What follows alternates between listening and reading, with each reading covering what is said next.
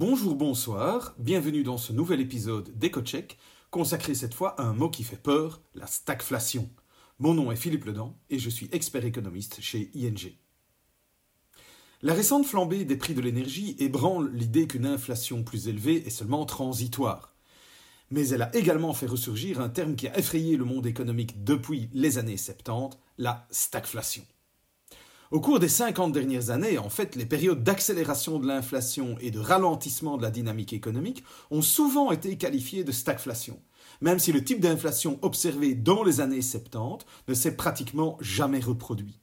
À l'époque, la stagflation était le résultat de plusieurs crises énergétiques, de problèmes logistiques aigus et d'une grave crise de l'offre. En conséquence, les économies se sont contractées, le chômage a atteint des niveaux à deux chiffres et les devises ont subi d'énormes pressions.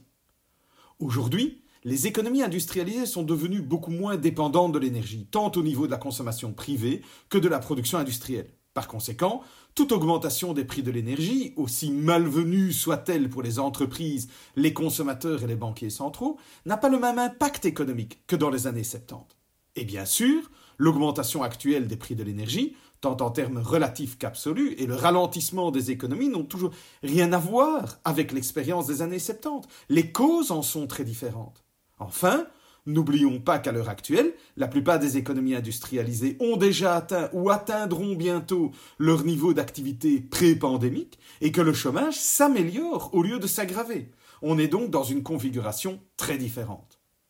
Si la comparaison avec les années 70 peut aider à comprendre la situation actuelle, c'est simplement dans le défi que les décideurs politiques, et en particulier les banquiers centraux, doivent relever pour faire face à l'accélération de l'inflation, principalement due à la hausse des prix de l'énergie. Les années 70 ont en effet appris aux responsables politiques qu'une spirale salaire-prix en constante augmentation, si elle est identifiée trop tard, ne peut être stoppée que par des hausses agressives des taux d'intérêt, ce qui fait évidemment très mal.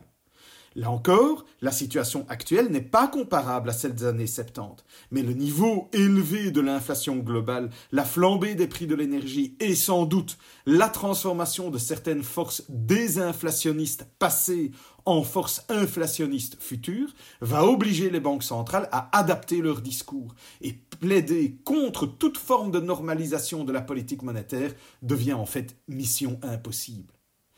Certes, la Réserve fédérale et la Banque centrale européenne semblent avoir décidé, pour le moment, que le prix à payer de prendre une décision trop tardive est inférieur au coût potentiel d'une normalisation prématurée.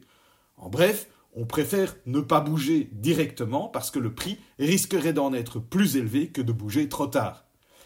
Mais pour combien de temps cette idée va encore tenir?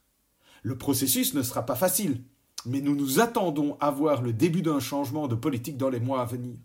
Comme la plupart des pays essayent maintenant de vivre avec le Covid et que les économies commencent à retrouver leur niveau pré-pandémique, les goulets d'étranglement sur le marché du travail et l'inflation pourraient inciter les gouvernements et les banquiers centraux à mettre fin aux mesures de soutien d'urgence, bien que progressivement. Évidemment, la fin de ces mesures sera immédiatement suivie de questions sur la meilleure façon de soutenir la reprise et sur les nécessaires réformes structurelles. Bref, on pourrait assister dans les prochains mois à des ajustements majeurs des politiques économiques, principalement en raison de ce retour de l'inflation. Voilà, ce sera tout pour cette fois. Je vous donne rendez-vous dans un prochain épisode d'EcoCheck.